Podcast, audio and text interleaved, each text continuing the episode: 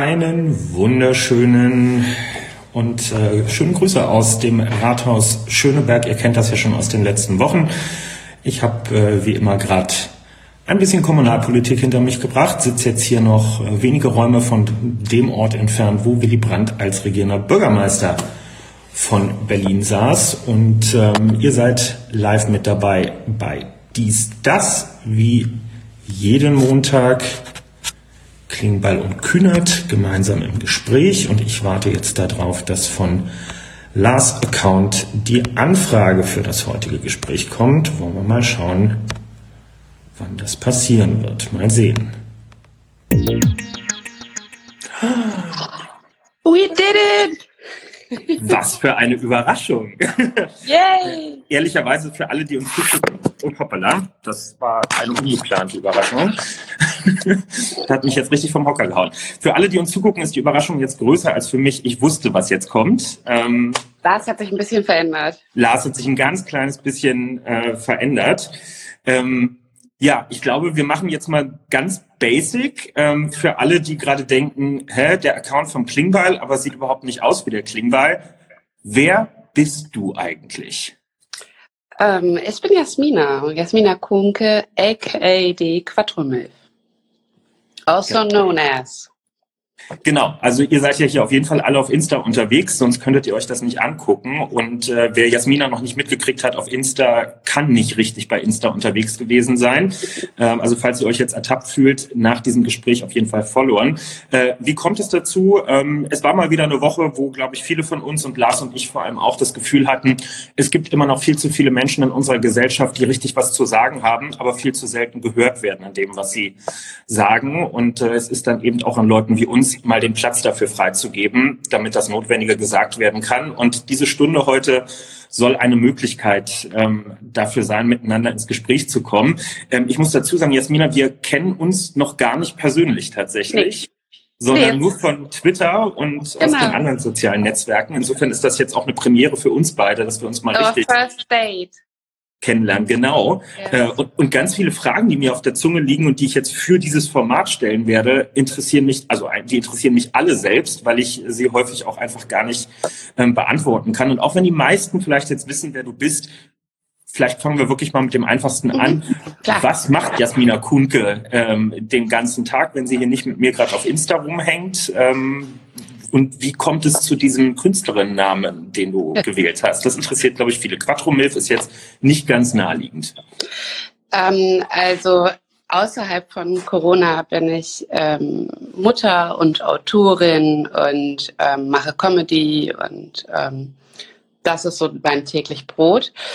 Und ähm, der Name Quattro Milf ähm, ist daraus entstanden, dass ich einfach vierfache Mutter bin und ähm, Mom, I'd like to follow, finde ich irgendwie charmant. Das ist eine sehr schöne Abkürzung, die einzig zulässige in diesem Zusammenhang. Mhm. Genau. Und ähm, ja, also du bist äh, Künstlerin sozusagen. Es ist naheliegend, ähm, in dieser Zeit im Moment zu fragen, wie geht das für dich beruflich im Moment gerade? Wie stark bist du eingeschränkt ähm, durch Corona?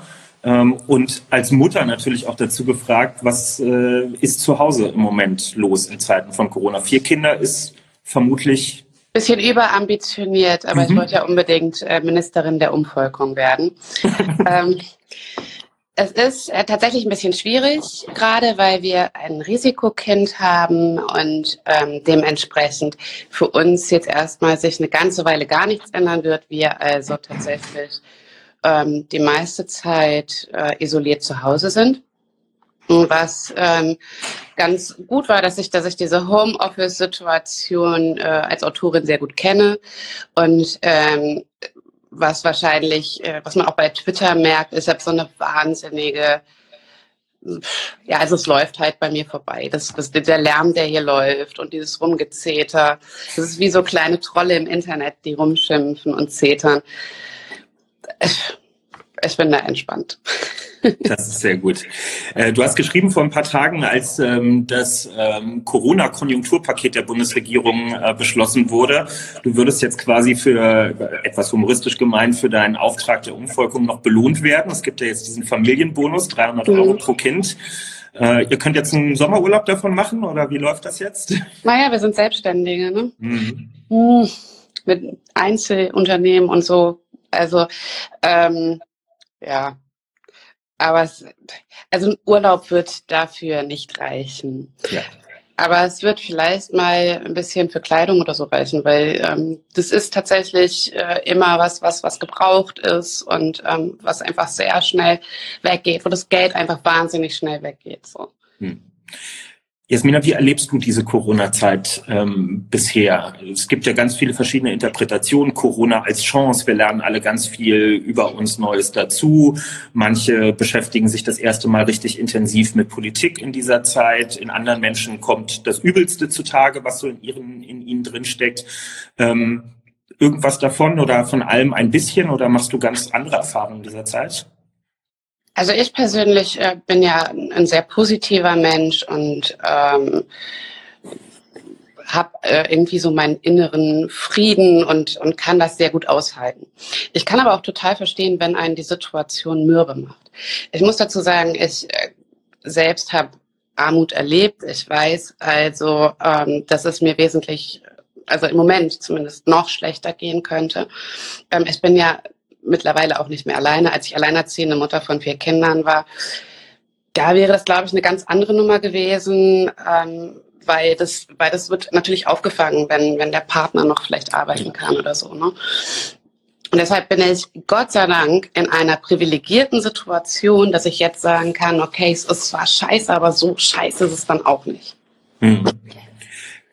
Wie hast du das Gefühl, geht die Politik im Moment um mit dieser Corona-Krise? Also ist jetzt gerade eher Turbo angesagt und es läuft gerade in deiner Wahrnehmung besser als sonst und es sind Dinge möglich, die sonst nicht möglich sind? Oder, oder hast du auch Unzufriedenheiten, Sachen, wo du, wo du das Gefühl hast, dass, das machen wir gerade schlecht? Also ich muss ganz ehrlich sagen, dass, dass gerade diese familiäre Situation, die Situation für Frauen ähm, tatsächlich immer wieder aus dem, aus dem Fokus gerät. Ne? Und dass das äh, im Vorfeld schon so war und dass es immer noch viel zu wenig wahrgenommen wird und die Mittel, die dann ähm, erstellt werden, einfach letztlich nur so ein Tropfen auf den heißen Stein sind. Mhm. Also da gibt es akute Situationen, die aus ähm, einer Benachteiligung wie alleinerziehende Mutter zu sein äh, entstehen oder ja, ähm, vielleicht nicht den, das, den, die Bildung zu haben, ne, vorweisen zu können. Und ähm, dann stehst du da und bist äh, natürlich damit überfordert. Weiß nicht, wie du deine Kinder ernähren, ernähren sollst, weiß nicht, wie du ihnen etwas beibringen sollst. Bist vielleicht auch noch frustriert und genervt. Und das ist, glaube ich, da ist einfach noch zu wenig Sensibilität für. Es ist immer schwierig, wenn es um individuelle Probleme in der Politik geht. Hm.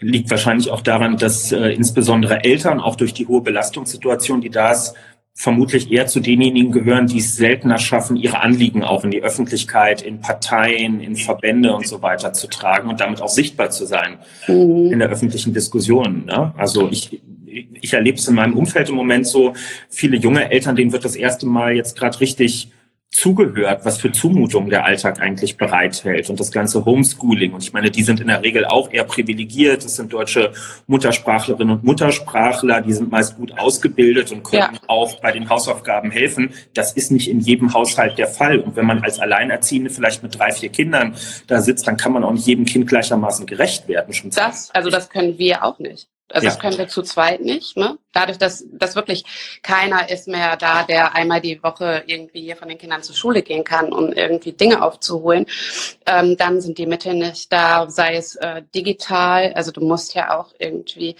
ähm, einen Zugang zum Internet haben und du hast vielleicht für vier Kinder nicht jedes Mal ein iPad. Äh, das ist, das ist äh, einfach nicht möglich. So. Ähm, das ist wahnsinnig schwierig und ähm,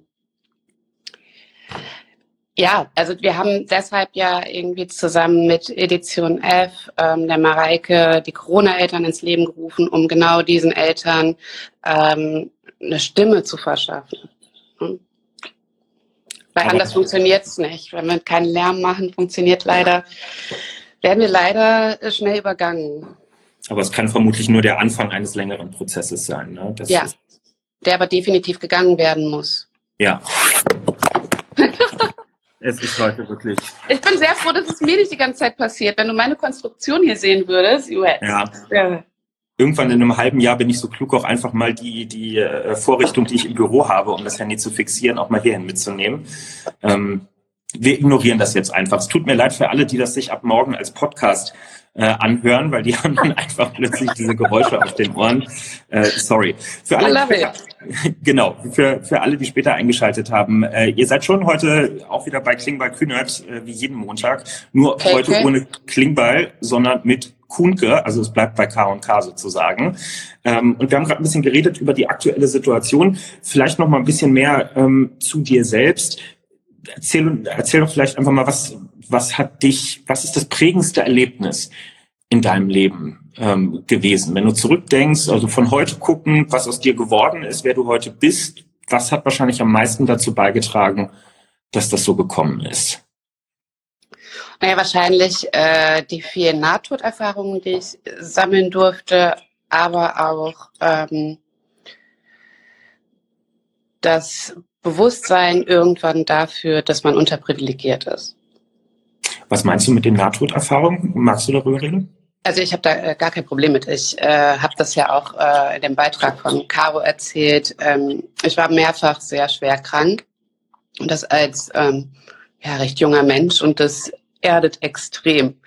Wenn du, wenn du als junger Mensch so gerade mit 18, 19 feststellst, wow, der Shit hier ganz, kann ziemlich schnell vorbei sein, ähm, dann geht dir schon mal der Stift und dann ist auch so, dass du denkst, so, okay, ähm, was hinterlässt du dann oder was ähm, irgendwie hast du bis dahin gemacht? War das alles?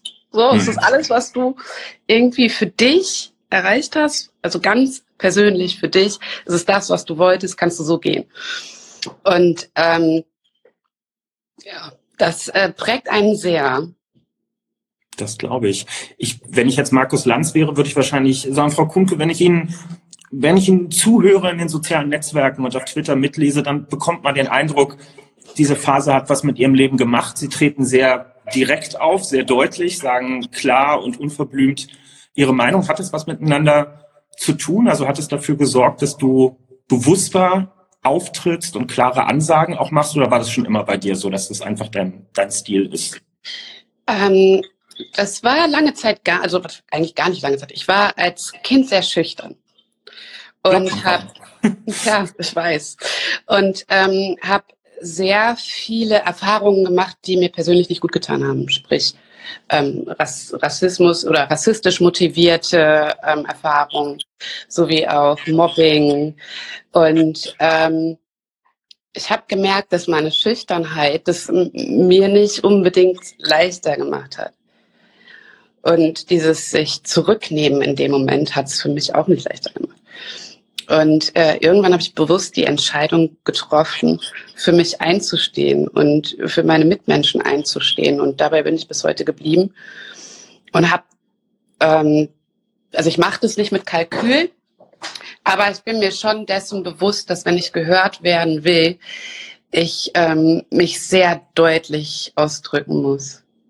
Ja, das ist, äh, wenn ihr jetzt nach dieser Übertragung gleich auf Google den Namen Jasmina Kunke eingebt und einfach mal ähm, die Suchergebnisse euch anguckt oder es auch nicht tut, äh, ihr werdet sehr schnell feststellen, ähm, das, was Jasmina sagt, ist, ähm, ist nicht von der Hand zu weisen. Sie spricht sehr viel, äh, du sprichst sehr viel über die Erfahrung, äh, die du machst, auch sehr offen. Ich finde das total beeindruckend, weil da, glaube ich, auch viel Kraft ähm, dazu gehört, ja auch viel über Enttäuschungen, Dinge, die einen schockieren, wo man auch persönlich angegangen wird zu reden. Du hast im Rahmen dieser ZDF-Doku radikalisiert, ähm, hast du zum Beispiel so die schlimmsten Zuschriften und Hasskommentare auch vorgelesen, die gekommen sind. Ja. Du hast mit dem Volksverpetzer und anderen geredet, auch darüber, wie man im Netz umgeht. Du hast beim Volksverpetzer einen schönen Satz, glaube ich, in dem Interview gesagt, auf die Frage, was du verlangst von deinen Mitmenschen, von die, die auch, von denen, die moralisch auf deiner Seite stehen, hört euren Mitmenschen zu. Was meinst du damit? Den Satz wirst du ja nicht sagen, einfach nur weil er so nett klingt, sondern das, du scheinst ja ein Defizit ausgemacht zu haben. Hören wir uns zu wenig zu oder wem hören wir speziell zu wenig zu in unserer Gesellschaft? Also ich glaube, dass wir in unserer Gesellschaft ähm, dazu neigen, die Dinge zu überhören, die uns negativ angelastet werden könnten. Und ich glaube, dass das ähm, Problem daraus entstanden ist, ähm, dass wir in Deutschland mit einer, einer Verantwortung aufwachsen, ja. die sehr wichtig ist.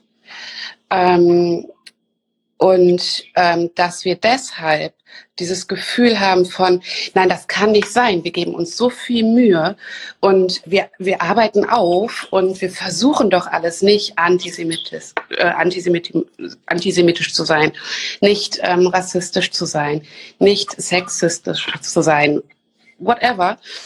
Und ich glaube, dass unsere Gesellschaft ab dem Moment abschaltet, weil sie das nur als Vorwurf wahrnimmt und nicht als ähm, ja ein Appell oder ein eine, eine, ein Hilfegesuch.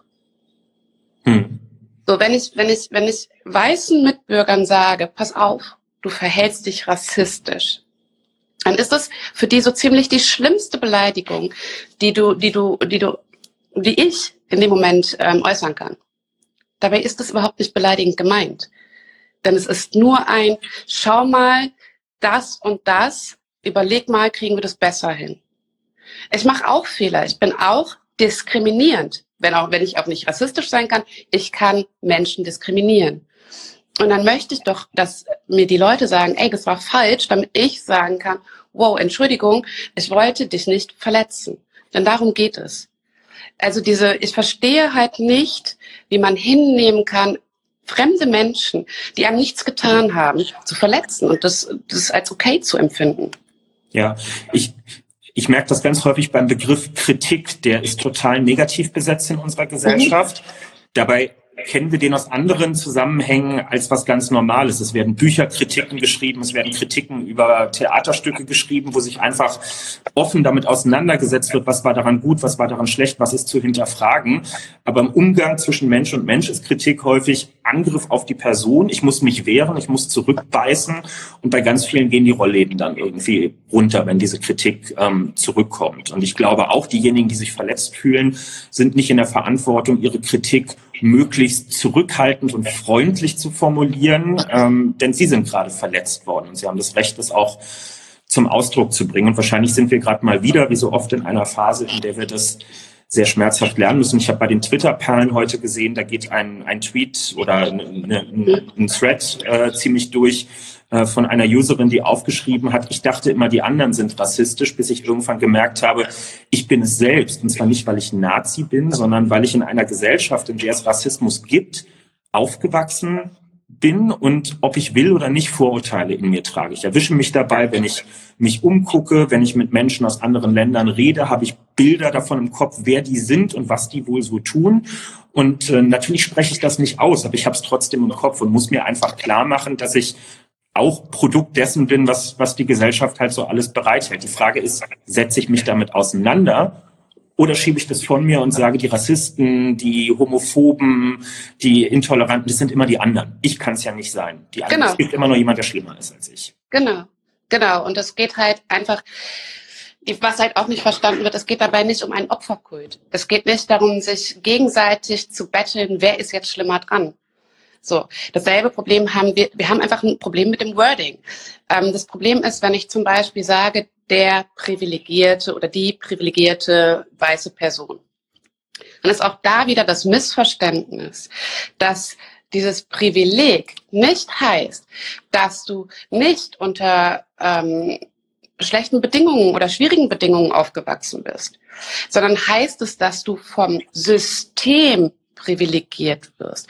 Und unser System, unsere Strukturen, all die, all die, die staatlichen Einrichtungen, die wir haben, haben nun mal eine rassistische Struktur. Und wir, die Gesellschaft, sind ein Teil davon. Und natürlich, wenn wir einen Vorteil dadurch haben, sind wir anderen Gruppen gegenüber privilegiert. Und das ist kein Vorwurf. Es ist nicht so, dass wir sagen, oder dass ich sage so, shame on you, du bist privilegiert, sondern shame on you, du nimmst es nicht wahr. Und du mhm. nimmst nicht wahr, dass ich dasselbe Recht habe. Ja. Ja, das ist ähm, am Ende geht es natürlich auch darum, es, es gibt ein paar Erfahrungen, die können ganz unterschiedliche Leute in der Gesellschaft machen. Armut ist etwas, hast du vorhin selber drüber gesprochen, dass du das kennst. Da können ganz unterschiedliche Menschen von betroffen sein. Als Frau Sexismen ähm, und struktureller Benachteiligung ausgesetzt zu sein, das ist auch erstmal unabhängig davon, welche sexuelle Orientierung oder Hautfarbe ähm, man hat. Aber es gibt eben Erfahrungen, wie zum Beispiel rassistische Anfeindungen aufgrund einer nicht weißen Hautfarbe, die kann nur ein Teil unserer Gesellschaft gemacht haben. Äh, dieser Tage heute gerade wieder bei AfD-Leuten, die hier die es nicht verdienen, hier namentlich genannt zu werden, haben in den sozialen Netzwerken gefragt, äh, was ist denn mit Rassismus gegen Weißen? Was, was ist diesen Leuten zu erwidern? Also gibt es diese deutschen Feindlichkeit, wie das eine Zeit lang mal hieß. Ist das ein belastbarer Begriff oder ist das genau der Bullshit letztlich, den du gerade beschrieben hast? Das ist Bullshit, to be honest. Es kann aber auch sehr genau erklären, weshalb. Ich habe ja gerade selber gesagt, ich kann nicht rassistisch sein. Ich kann sehr wohl diskriminieren. Das heißt, ich kann homophob sein, ich kann transphob sein, ich kann ähm, auch den alten weißen Mann, cis-Mann, ähm, diskriminieren. So auf, ne? also wenn er sehr alt ist und ich ihn deshalb diskriminiere, das kann alles passieren. So. Aber ich bin leider als, oder ja, ich bin leider als schwarze Person in Deutschland so weit unten in der Hierarchie, dass es nichts mehr gibt, was ich diskriminieren könnte. Das, dazu habe ich leider nicht die Mittel. Also ich kann frech sein, ich kann ätzend sein, ich kann alles sein, alles was das ihr euch kannst du definitiv. Ich kann alles, ich kann Arschloch sein, aber ich kann verdammt noch mal niemanden rassistisch behandeln. Ja, ja, ich Weil glaube, ich das ganz unten bin. Das ist äh, in diesen Tagen mal, man hätte es vorher wissen können, aber es ist mal wieder eine ganz wichtige Lektion. Ich, ich frage trotzdem, dieser Begriff alter weißer Mann, das ist ja so ein geflügeltes Wort äh, geworden. Darf ich mich ganz kurz entschuldigen? Du hast recht, Feindlichkeit. Entschuldige, es war wieder falsch. Es heißt, ähm, sorry, ganz weitermachen, aber es heißt Feindlichkeit und nicht äh, transphob. Nein, alles gut. Das ist ja gut, dass wir mit äh, den Kommentaren auch arbeiten und äh, hier nicht nur unter uns quatschen. Ich, ich, wollte fragen, dieser Begriff alte weiße Männer, Sophie Passmann hat ein Buch drüber geschrieben. Mhm. Ist das ist das richtig? Ist das klug aus deiner Sicht mit diesem Begriff zu arbeiten oder ähm, sorgt er für Abwehrreflexe, die die Diskussion schwieriger machen? Viele sind ja hin und her gerissen dabei und halten es für einen politischen Kampfbegriff. Naja, aber ich finde, ähm, also Frauen, die alten weißen Männern ausgesetzt sind, die dem Sexismus ausgesetzt sind, ähm, dürfen sich auch auf die Art und Weise wehren. Und ich finde, alte weiße Männer dürfen das auch ruhig aushalten können. Mhm. Also ähm, es ist immer die Frage, ob man sich wirklich verletzt fühlen will. So, weißt du? Ähm, ja. Wenn das, wenn das, wenn das tatsächlich für eine Einstellung steht. Es steht ja für eine Einstellung. Es hat weder mit dem Alter zu tun, noch mit sonstigen. Es hat wirklich vor allem mit der Einstellung des Menschen zu tun. Ja. Dann finde ich das völlig legitim. Ja. Das heißt, an vielen, die ganz offensichtlich nicht gemeint sind, läuft es auch einfach vorbei und die haben sich auch noch nie angesprochen gefühlt und das ist dann manchmal auch ein bisschen verräterisch, wer sich angesprochen fühlt. Das ist zumindest auch meine Erfahrung. Meine Großväter zumindest haben sich von diesem Begriff noch nie irgendwie angegriffen gefühlt. Äh, und das sind wirklich alte weiße Männer. Das kann man nicht anders sagen mit über 80. Es kam vorhin in den Kommentaren ähm, der Verweis auf die Echokammern, über die häufig geredet wird, dass wir in den verschiedenen Gruppen oder Milieus in unserer Gesellschaft kaum noch miteinander reden, weil wir uns alle in unsere Echokammern zurückziehen. Manche sagen, soziale Medien stehen wie kaum etwas anderes für Echokammern. Wir bestätigen uns gegenseitig in unserer Weltsicht, so wie das die anderen auch tun. Was tust du für dich persönlich ähm, um nicht in einer, in einer großen Echokammer zu sein? Oder ist das gar nicht dein, dein Ziel? Ist das durchaus vielleicht auch in Ordnung, in einer Echokammer sich zu bewegen, wenn das außerhalb der Echokammer nicht akzeptabel ist? Ja, ich habe ähm, sehr ähm, unterschiedlich, einen sehr diversen Freundeskreis. Ich habe ähm, eine Familie, die, ähm, glaube ich, größtenteils ganz anders ist als ich. Also ähm, auch ganz anders wird so, sozialisiert irgendwie. Meine Schwester ist blond, ähm, weiß, hat blaue Augen, ähm, hat also ganz andere Dinge erlebt als ich irgendwie. Und ich glaube, das äh, macht es für mich ganz einfach, auch das drumherum noch mitzubekommen. Und auch da kämpfe ich halt manchmal meine Kämpfe und bin, bin in, in so Windmühlen und ähm, ja, aber ich bin ganz, dadurch kriege ich sehr viel mit. Abonnierst du gezielt Leute auf Twitter, die eine völlig andere Weltsicht als du vertreten? Also ich meine jetzt nicht AfD oder so, okay. aber so doch sehr konservative Leute oder Menschen, die sich vielleicht nicht als Feministin oder so bezeichnen würden. Machst du das auch bewusst, um dich damit zu konfrontieren oder ist, passiert das einfach, wenn dann beiläufig? Ähm, wenn ich was lese, was ich gut finde, kann das durchaus passieren, ja. Mhm. Ich habe das für mich so ein bisschen, also ich will nicht sagen als Strategie angefangen, aber ich habe gemerkt, dass ich irgendwann in so eine Echokammer abrutsche. Twitter ist auch ein Medium, wer da unterwegs ist, weiß, dass es neigt sehr dazu, dass man natürlich einfach in, in quasi chatartige Gespräche abrutscht. Das ja. kann auch ganz toll sein. Ja, ich verbringe da gerne äh, viel Zeit, aber es ist auch ein Medium, über das ich versuche, Eindrücke aufzunehmen und neue Impulse zu kriegen. Und das geht natürlich nur, wenn es auch andere sind. Und dann gibt es auch, weiß ich nicht, konservative Publizistinnen wie Liane Bettnarz oder so, die jetzt in der Regel kein fürchterliches Zeug irgendwie raushaut, was man, wo man irgendwie sich übergeben muss. Ja, naja, das kommt auf die Maßstäbe am Ende an. Ich stimme selten zu, aber ich finde es, finde es bereichernd, um zu verstehen. Das, das steht für mich repräsentativ für einen erheblichen Teil in unserer Gesellschaft. Und ich kann nicht mit denen allen einzeln reden. Also versuche ich, Natürlich nicht. diejenigen, die zumindest eine halbwegs ordentliche Diskussionskultur an den Tag zu legen, die, die versuche ich mir irgendwie rauszunehmen und, und zu lernen im Sinne von verstehen, warum sie so ticken. Na klar, also aber ich streite mich halt auch gerne mit denen, ne? Ja, ähm, und, das und das ist halt das, das ist halt das, was ich, was ich gut finde, diesen. Aber Streit tatsächlich eben auch, das ist ja, das ist ja, Twitter ist halt nicht real life. Das ist halt. Ähm, In Deutschland ist recht nicht. Genau, das ist so ein bisschen Battle Rap ich, ich mag halt diese Konfrontation und ich mag halt, wenn mir jemand an die Stirn bietet und ähm, daraus einfach äh, gute Gespräche entstehen. Und ich, ähm, ja, zum Beispiel heute mit äh, Anne Will war es, glaube ich, ja. äh, die auf mich geantwortet, auf meine, äh, meinen Vorwurf geantwortet hatte und die dann sagte so, hey, es war aber keine Absicht und ähm, das ist eine Unterstellung, wo ich gesagt habe, ja, hast recht. Das war nicht so cool. Mhm. So, aber es, es, war es war halt eine Konfrontation und es war halt irgendwie die Situation, dass sie sich ähm, dessen stellen musste. Und das fand ich gut und ich finde dann auch gut zu sehen, wie reagieren die Leute. Ähm, schaffen sie sich selbst ein Bewusstsein dafür, gerade wenn sie in der Öffentlichkeit stehen, wie wichtig sie eigentlich für uns alle sind und welche Verantwortung sie tragen. Total. Du hast ähm, ja nicht durch Zufall Anne Will heute angeschrieben, du hattest dich bezogen auf die Sendung, die sie gestern Abend hatte, wie immer, Sonntagabends.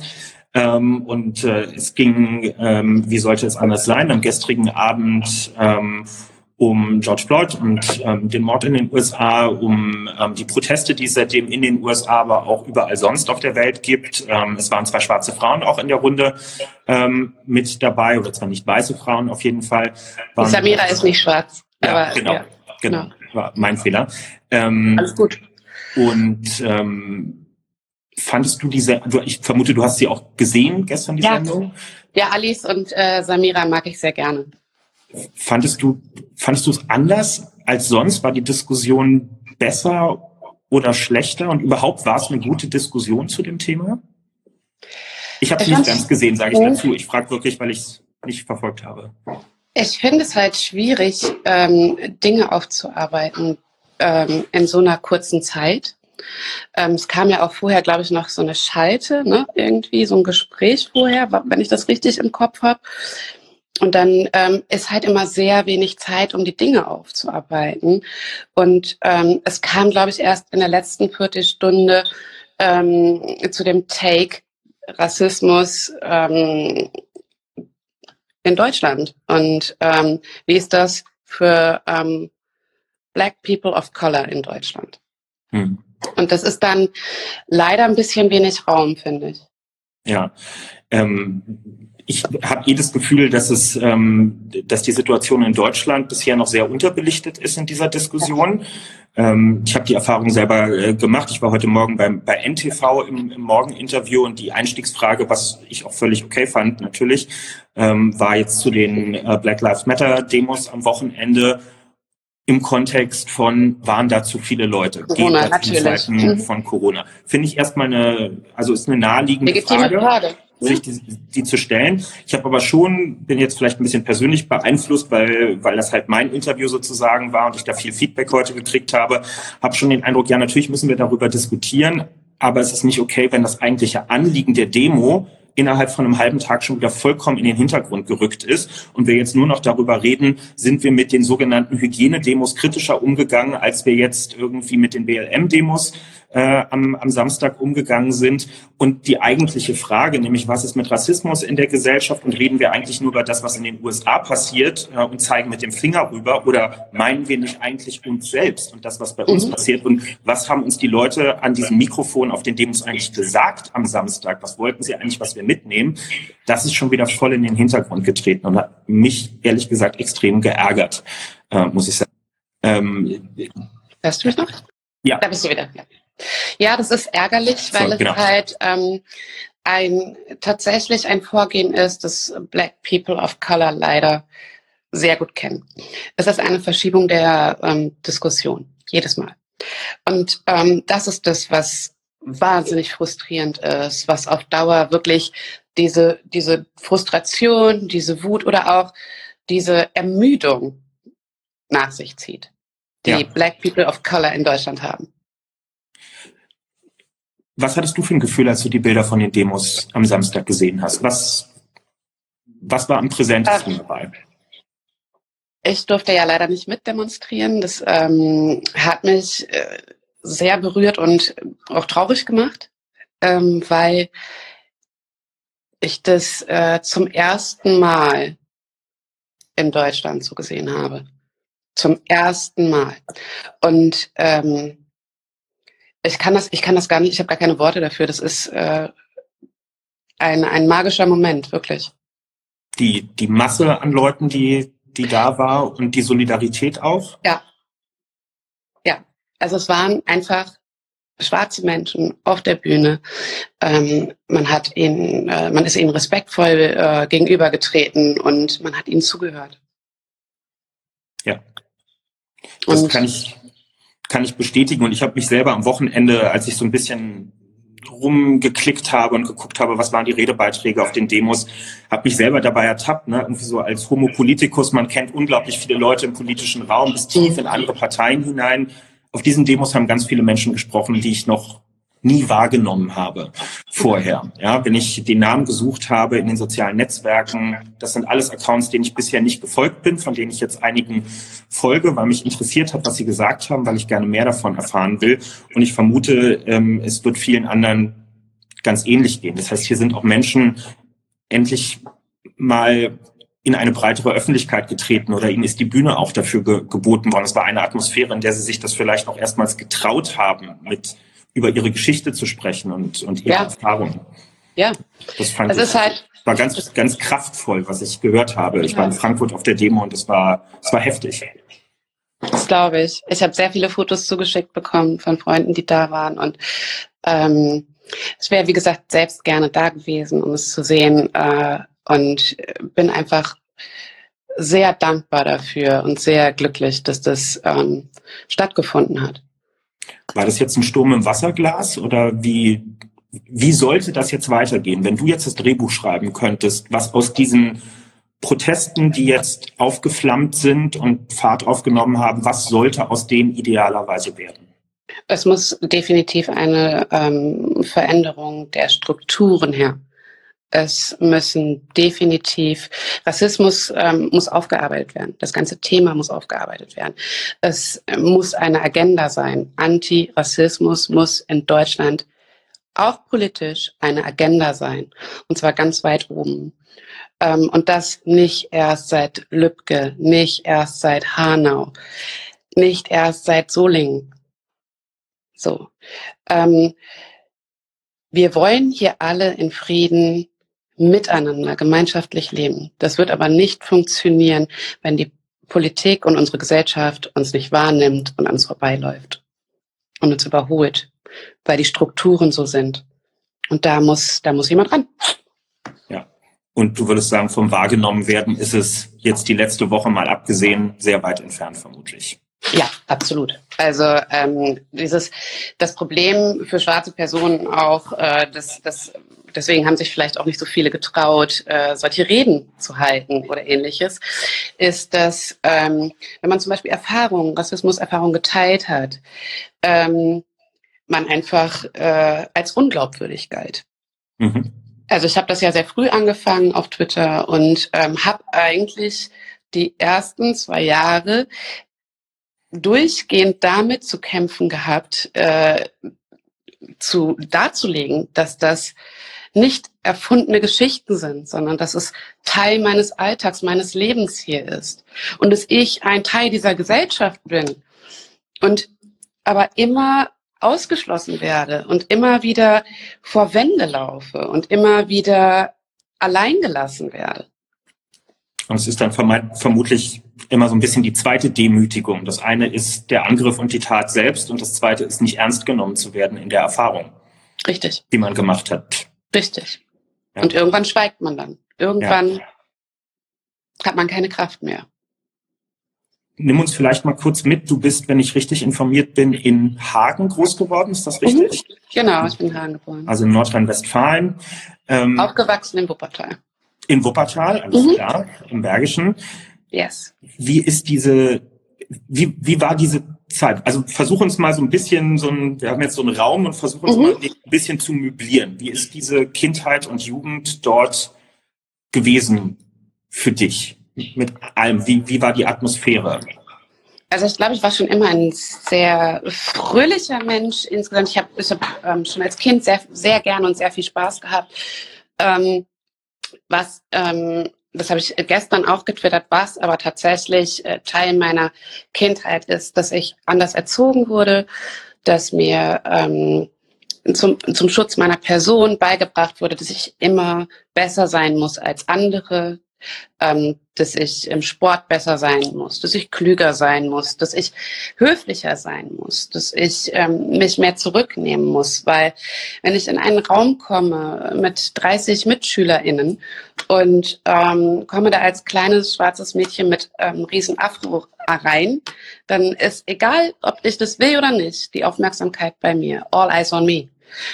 Und ähm, das war schwierig auszuhalten. Und ähm, ja, das, ich habe mich da alleine gefühlt sehr oft, weil äh, meine, meine Eltern sind weiß, sie äh, konnten das, die konnten sich das überhaupt nicht vorstellen und konnten das auch gar nicht nachvollziehen, weil sie waren meine Eltern, sie haben mich geliebt, also für die war das kein Thema.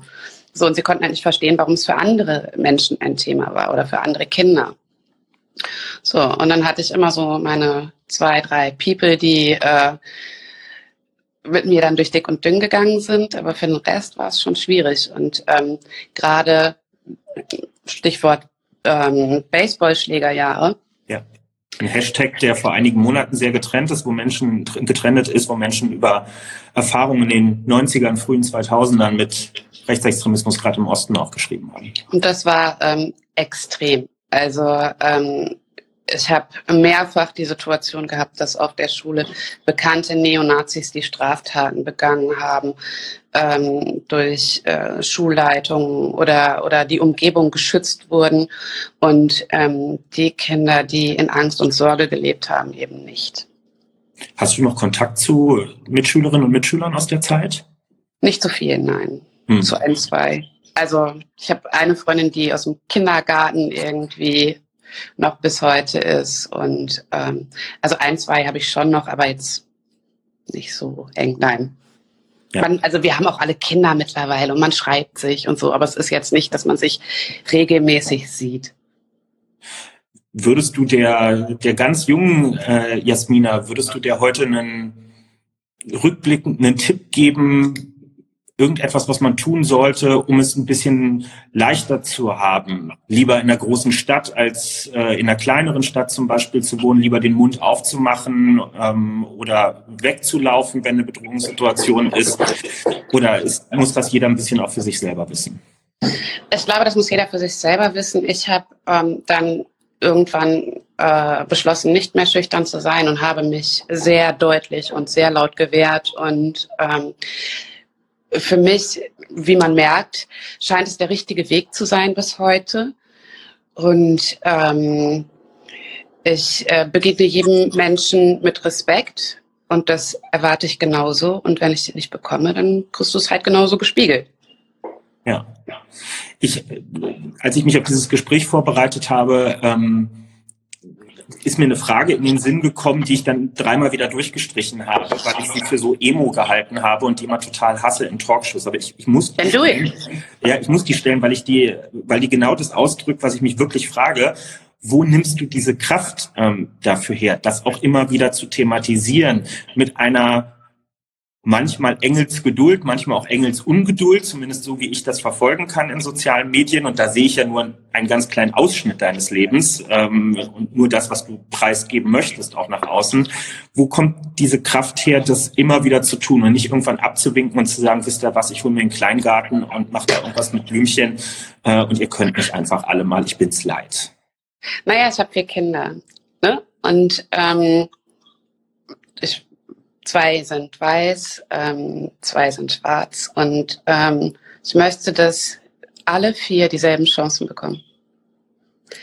Und ähm, ich habe mich entschieden, diese Kinder zu bekommen. Jetzt stehe ich da, also muss ich auch für sie kämpfen. das ist leider, das ist leider der Deal. Ich hätte es mir vorher, ich hätte es mir echt einfach äh, überlegen sollen. Aber das ist der Deal. Wenn ich ähm, meinen Kindern was Gutes will und will, dass, dass sie alle dieselbe Chance genießen, dann muss ich leider laut sein. Das ist mhm. sehr anstrengend, aber ähm, wenn ähm, sie lächelnd vor mir stehen, dann weiß ich wofür. Und man darf halt auch nicht vergessen, es ist halt echt nur, also zumindest diese Auseinandersetzung, wenn du, wenn du, wenn du das nur aufs Online ziehst, mich kann halt tatsächlich niemand verletzen. Fremde Menschen, I don't give a fuck. I don't know that. I don't give a fuck. Leben deine Kinder heute in einer besseren Gesellschaft als du in ihrem Alter? Ich glaube, wir versuchen es besser. Ich glaube, wir sind, ähm, und ich glaube, das ist auch das Problem, dass wir so, so wahnsinnig versuchen, woke zu sein. Nicht falsch verstehen, das ist gut. Mhm. Aber es ist äh, eine konstante Überforderung. Für dich, für mich. Also, wie oft stehst du da und denkst so, Alter, wie sag ich das denn jetzt? So, und ich bin der Typ, ich sag's dann einfach, krieg dann einen auf den Deckel und denk so, ja, scheiße, ihr habt's halt falsch gemacht. so. Aber ähm, in deiner Situation ist wahrscheinlich ein bisschen schwieriger. So. Hm. Ja, total. Hm. Dass du, dass du sagst, du willst diese, diese Gesellschaft besser machen. Nicht, nicht wir. Ja, natürlich, aber du willst deinen, deinen Beitrag dazu leisten und du siehst dich in einer besonderen Verantwortung, eben auch als Mutter deiner vier Kinder. Ähm, führt mich so ein bisschen zu der Frage, ähm, wir haben überhaupt nicht über dieses Gespräch vorher gesprochen, deswegen ist das jetzt hier kein Werbeblock oder so. Ähm, du hast es ja auch öffentlich mitgeteilt, du bist vor ein paar Monaten in die SPD eingetreten. Ähm, ja. Wovon ich und ich glaube, wir alle irgendwie sehr überrascht waren, weil das war jetzt, äh, man kann sich das ja nicht so wie Transferverhandlungen im Fußball vorstellen, dass man vorher da ein paar Monate drüber redet und dann den Vertrag unterschreibt, sondern das scheint in dir gewachsen zu sein und ist mhm. dann ähm, so rausgekommen. Was, was war ausschlaggebend dafür und warum, warum hat es dich zu uns verschlagen? Also jetzt mal ganz ehrlich, ich kann ja die ganze Zeit irgendwie hier sitzen und rummotzen und meinen mein Sermon in die Welt hauen. Also die ganze Zeit rumprollen und irgendwie sagen, ja, was macht ihr für eine Scheiße? Das ist aber selbst nicht versuchen. Also ähm, ich finde es dann auch legitim, den Leuten zu sagen, ja, ey, was ist mit dir? Du bist ein Twitter-Account und du motzt nur rum. Ja, gut, fair enough, dann muss ich halt selber jetzt ran. Also wer die Schnauze aufreißt, muss dann halt auch irgendwie gucken, wie er es hinten raus dann safe kriegt. So. Das war die Intention. Weil ich möchte eigentlich auch nicht so gern Twitter-Aktivistin genannt werden. Da bin ich dann auch ein bisschen ehrgeizig. Und ähm, ich habe als Kind, äh, war ich schon bei Amnesty und habe mich ähm, mit, mit Politik beschäftigt und auseinandergesetzt und habe einfach dieses wahnsinnige Gefühl, dass ich keine Ungerechtigkeit irgendwie ertragen kann. Und auch dann muss ich überlegen, wie kann ich was ändern? Also ich glaube jetzt nicht, dass ich persönlich irgendwas erreiche oder so. Darum geht's nicht. Aber ich kann mir selbst doch nicht in Spiegel, kann doch nicht in den Spiegel gucken und sagen, ja, du hast jetzt aber einen geilen Tweet abgesetzt. Richtig viel gebracht. Das funktioniert nicht. Wenn ich was ändern will, muss ich was tun. Und SPD, ähm, weil ich gedacht habe, ja, ihr könnt ein bisschen äh, frischen Wind hier brauchen.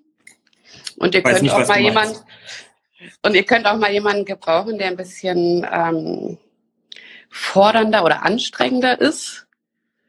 Aber ähm, in der Sache und im Kern, Kevin, du bist auch hübsch.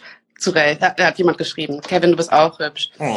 Ähm, in der Sache und im Kern ähm, sind wir ja auf einer Linie. Wir sind nur noch nicht so ganz cool mit der Ausführung und noch nicht so ganz cool mit, wie machen wir es. Aber ähm, ja, ich finde das äh, unterstützenswert. Nicht alles, aber sehr, sehr vieles. Und das ist der entscheidende Punkt. Das, äh, ich, ich ärgere mich immer zu Tode, wenn ich, äh, wenn mir Leute, also ich kenne es jetzt wegen der SPD, andere in anderen Organisationen kennen es bei sich auch, wenn Leute kommen und sagen, ich schätze total eure Arbeit, finde es super, kann mich mit den Grundwerten identifizieren, aber letzte Woche Dienstag habt ihr die und die Entscheidung getroffen und die finde ich falsch und deswegen kann ich das im Moment nicht machen, wo ich auch so denke, ach, das ist ja, wir sind ja kein Fanclub, in dem man Mitglied wird, wenn man irgendwie emotional schon 100 Prozent bei der Sache ist, sondern das es geht ja darum, Teil einer Veränderung zu sein. Ja, jetzt trete ich natürlich nicht in die FDP ein, äh, wenn ich äh, irgendwie kein Marktliberaler bin äh, oder Neoliberaler, äh, um die zu einer zu einer oder sozialdemokratischen Partei ja, genau, um, um die zu einer sozialdemokratischen Partei zu machen. Aber eine Partei, wo ich mir das Grundsatzprogramm durchlese oder so lese Freiheit, ja. Gerechtigkeit, Solidarität, ja klar kann ich was mit anfangen. Na, in die sollte ich auf jeden Fall erwägen, einzutreten, wenn ich irgendwie genau irgendwas mitmachen will. Ja, und es ja. ist ein großer Laden und da sind auch Leute drin, die man doof findet. Gesellschaftlicher Querschnitt, das, worüber wir im Moment die ganze Zeit reden. Das ist ja das, das ist im Grunde genommen kannst du das auf ähm, BPOC übertragen. Hm. Auch wenn wir uns, wenn wir, wenn wir uns natürlich nicht aussuchen können, BPOC zu ja. sein, aber ähm, jeder BPOC, der irgendwo irgendwas macht, steht stellvertretend für einen anderen. Also zumindest in der Gesellschaft wird es so wahrgenommen. Das heißt, wenn sich im Park irgendein BPOC, ein Schwarzer, daneben benommen hat, kriege ich das erzählt mit, aber guck mal. Ja. Mhm. Und ich dann so, ja klar, gibt auch Arschlöcher. What the, also. Ja. So, und dasselbe ist bei der SPD. Ich muss nicht mit allen cool sein. Ähm, aber mir geht's ja, mir geht's ja um die Sache. Ja, aber dann, äh, dann mache ich eine dritte Parallele auf und frage dich, ob das da auch gilt. Wir haben ja heute auch noch eine Diskussion gehabt, angezettelt von unserer Parteivorsitzenden, von Saskia Esken, mhm. die sich geäußert hat zum Thema, ähm, wie steht es eigentlich um Rassismus auch innerhalb von staatlichen Behörden, konkret auch bei der Polizei. I liked it. Viele haben leider wieder nur die Überschrift gelesen und haben rausgelesen, sie hätte der Polizei unterstellt, da seien nur Rassisten äh, unterwegs. Was sie gesagt hat, ist letztlich, Polizei ist auch ein Querschnitt durch die Gesellschaft. In dieser Gesellschaft gibt es Rassismus, also gibt es ihn natürlich auch bei der Polizei. Und die haben sich wie alle anderen in dieser Gesellschaft auch damit auseinanderzusetzen, wie sie das wegkriegen und was sie dagegen tun. Genau. Gegen diese Tendenzen. Aber heißt das jetzt, würde ich gern von dir wissen, heißt das im Umkehrschluss, wir bekämpfen einfach Rassismus und menschenfeindliche Einstellungen allgemein im Bildungssystem, im Freundeskreis und dann löst sich das auch bei der Polizei auf oder hat Polizei eine besondere Verantwortung? Also warum reden wir so stark über Polizei? Natürlich wegen George Floyd und weil es ein Polizist war jetzt auch. Oder Julia. Oder Uwe Jallo. Also das ja. Ding ist ja, dass das Problem ist, dass rassistisch motivierte Taten durch die Polizei ähm, ein Sure-Shot sind. Also du kannst davon ausgehen, dass die ähm, lebenseinschränkend oder schwer, ver schwer verletzt enden, so oder mit dem Tod, ähm, weil es da Waffengewalt gibt und so weiter und so fort, die sehr genau wissen, was sie tun. Ähm, das Ding ist einfach, dass ähm, ja auch wir, wenn wir in der SPD jemanden haben, der ähm, zum Beispiel plötzlich antisemitisch wäre, dann müssten wir aus der Partei heraus schauen, wie gehen wir damit um. Stimmt. Und diesen Menschen auch mit, mit oder uns da verantwortlich zeigen. Und dasselbe ist mit der Polizei. Also ich sage ja auch nicht, oh, Cops are bastards, but a lot of them. Und das mhm. ist fair enough, weil ähm, wir haben wir haben gesehen, welche Strukturen auch die Polizei hat, wie viel ähm, rassistisch ähm, veranlagte oder oder ähm, ja dem Rassismus frönende Polizisten wir haben. Und gerade wenn es um Dinge geht wie äh, Aufklärung, Verbrechensaufklärung und so weiter, ähm, wenn es durch Staatsgewalt dann verschleppt wird, weil da nun mal rassistische Leute sitzen, dann haben wir ein fucking Problem. Ja. Und ich, für mich gab es immer einen, oder es gibt einen Moment, wenn ich mit Menschen in meinem Umfeld ähm, rede, mit, mit BPOC rede, es gibt eigentlich nur eine Frage, die man stellen muss, um als Weißer zu verstehen, wo der Unterschied ist. Ich bin, glaube ich, in meinem Leben, was jetzt auch schon bald 31 Jahre dauert, zweimal anlasslos nach meinem Ausweis gefragt worden im öffentlichen Raum oder mit dem worden. Hoppala. Ähm, alle, mit denen ich gesprochen habe, die keine weiße Hautfarbe haben, sind Dutzende Male Dutzende Male in ihrem Leben rausgefischt worden, an Bahnhöfen ähm, nach irgendwas gefragt worden, mussten in irgendein Röhrchen reinpusten oder ähnliches. Das sind keine Zufälle. Ja, und das, das heißt nicht immer, dass da ein böses System dahinter steht, wo jemand die Strippen zieht und sagt, kontrolliert. Also es braucht nicht immer einen Befehl dafür oder eine Dienstanweisung, sondern manchmal ist es eine Überzeugung, manchmal ist es auch der Wille, manchmal. Und das ist Racial Profiling und das ja. ist einfach so, dass das erlernt. Was verboten ist in Deutschland, ne? Also. Ja. But it's aber es ist so. Also ich war, glaube ich, in meinem Leben selten einkaufen, ohne dass der ähm, Kaufhausdetektiv mir auf den Fersen war. Du erkennst ähm, ihn, ja? Ja. Ja klar, ich kann mich ja kaum bewegen. ich laufe mir immer hinterher. Oder ähm, äh, auch in Ämtern und so weiter. Also das sind diese Strukturen, die wir aufbrechen müssen. Und äh, die Polizei, das, das, das Racial Profiling ist verboten, aber tatsächlich ist es da. Und es hilft nicht, nur weil wir dieses Verbot haben, so zu tun, als wäre es nicht da. So nach dem Motto, wir können es nicht sehen, also ist es nicht da. Das, das, das funktioniert nicht. Ja. Wie soll ich, weißt du, du kannst deinen Kindern später erzählen, die Polizei ist dein Freund und Helfer. Was soll ich meinen Kindern sagen? Ich, in, in den USA trennten gerade Videos, die haben mich, also bin jetzt nicht bei sowas eigentlich nicht so nah am Wasser gebaut, aber mhm. das, das, war echt nah dran. Videos, wo ähm, BPOC-Eltern ihren Kindern vor der Kamera erklären, wie sie sich bei Kontakt mit der Polizei verhalten sollen, um möglichst ungefährlich zu wirken. Ne? Die, die lernen dann quasi, genau, die lernen dann so einen Text aufzusagen und zu sagen, mein Name ist Emily, ich bin neun Jahre alt, habe keine Waffe und habe nichts, womit ich Ihnen gefährlich sein kann. Die mhm. Vorstellung, dass so ein abgebrochener Knirps von 1,20 Meter überhaupt die Notwendigkeit hat, einem Stier von einem Menschen sowas sagen zu müssen, um seine Ungefährlichkeit zu betonen, ist so absurd, dass es in meinen Kopf gar nicht, gar nicht rein möchte, dass wir in solchen Realitäten angekommen sind. Es ist ein Teil von Realität, aber es ist Realität. Und was das mit Kindern, du hast vorhin über deine Kinder gesprochen und ich glaube, auch wenn man keine hat, so wie ich, erahnt man, man, man sieht, ja, was, da für eine, was da für eine Verantwortung eigentlich hintersteht, ja. Also ich äh, habe letztens äh, eine Serie mit meinem Mann gesehen, die heißt äh, gleich Black as Fuck. Und da geht es, ähm, das ist eine Comedy-Serie, so eine Sitcom, und dann kommen immer so ähm, Einblendungen mit Erklärungen. Und ähm, der Umgang mit schwarzen Kindern in Amerika ist ähm, gezeichnet durch Adultisierung. Das hatte ich vorher auch noch nicht so auf dem Schirm.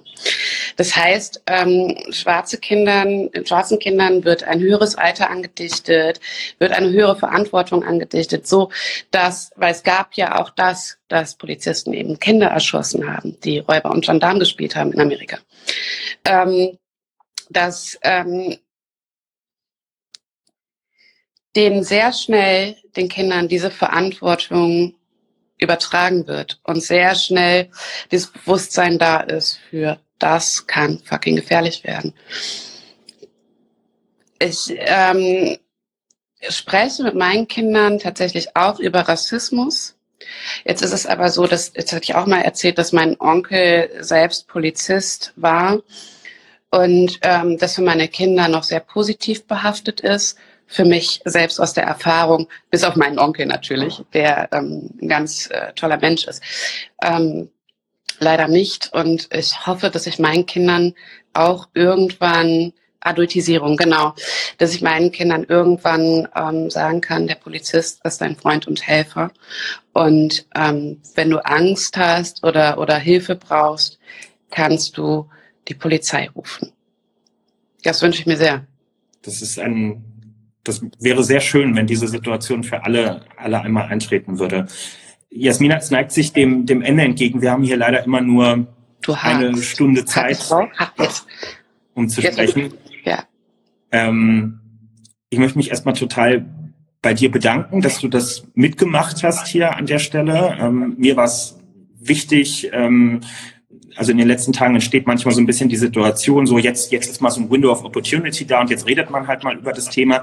Ähm, wir in der Politik, wir kriegen andauernd Mikros zu allem Möglichen unter die Nase gehalten und ich fühle mich immer unwohl, wenn wir andauernd über Dinge reden, die wir zum Teil gar nicht nachempfinden können, weil wir sie auch nicht selbst erlebt haben. Ich möchte lieber mit Menschen reden und äh, Lars geht es genauso, der heute seinen, seinen Account auch dafür ähm, verliehen hat. Das wird hier sicherlich auch keine Eintagspflege sein, sondern wir werden sowas mit Sicherheit immer mal wieder machen. Und uns ist es auch wichtig, das als einen Appell ähm, zu verstehen. Und ähm, da ich das jetzt hier auch gar nicht so, so melancholisch äh, beenden will und es auch gar keinen Anlass äh, nee. dafür gibt, weil wir auch alle mehr sind als irgendwie die Diskriminierungserfahrung, die wir gemacht haben, äh, auch wenn das heute ein Teilschwerpunkt äh, unseres Gesprächs war, würde ich dich gerne zum Abschluss fragen, ähm, was macht dir Mut, was macht dir Hoffnung, worauf können wir uns freuen? Ähm, in der Zukunft in unserer Gesellschaft? Ähm, Mut machen mir die Menschen, die zuhören, Mut machen mir die Menschen, die ähm, beistehen, die an unserer Seite stehen, die uns nicht allein lassen und ähm, die haben das Gefühl geben, dass man nicht allein ist so, und dass sie es wahrnehmen und ähm, dass es für sie auch wichtig ist. Das ähm, macht mir sehr viel Mut, ja ich glaube, alle, die uns jetzt zuhören und die gehört haben, auch als du vorhin gesagt hast, was die Bilder von den Demos am Samstag mit dir gemacht haben, haben einen kleinen Ausschnitt davon bekommen, was, was dieses profane Ding, ich gehe an einem Samstag auf eine Demo, ja, ja. Ähm, was das anderen Menschen bedeuten kann. Und das lässt sich ja problemlos auf andere Lebensbereiche übertragen, wo andere Solidarität und Unterstützung ja. brauchen. Wenn das bei ein paar Leuten, die uns hier zugucken, angekommen ist und vielleicht hilft, den Arsch hochzukriegen, in welcher Lebenssituation auch immer, dann, ähm, dann ist schon viel geholfen. Eine Demo ist nicht unwichtig und es ist nicht egal, ob ich da der 8000 und Erste bin oder ob ich nicht mit dabei bin, sondern es ist wichtig, bei sowas mit dabei zu sein. Und ähm, ja, danke, dass du das, dass du das mit uns geteilt hast. Danke, dass du bei uns ich danke euch. mit dabei sein sein möchtest und uns bereicherst. Ähm, und bitte mach weiter den, den Mund auf. Ähm, du hast unsere Solidarität und ähm, ich freue mich, total, wenn wir uns irgendwann mal unter etwas erfreulicheren Umständen persönlich kennenlernen und nicht nur über Insta miteinander sprechen. Das fände ich sehr nice. Me too. Ich danke dir. Jasmina, vielen Dank und äh, folgt, folgt Jasmina Quattro Milf auf allen gängigen Kanälen.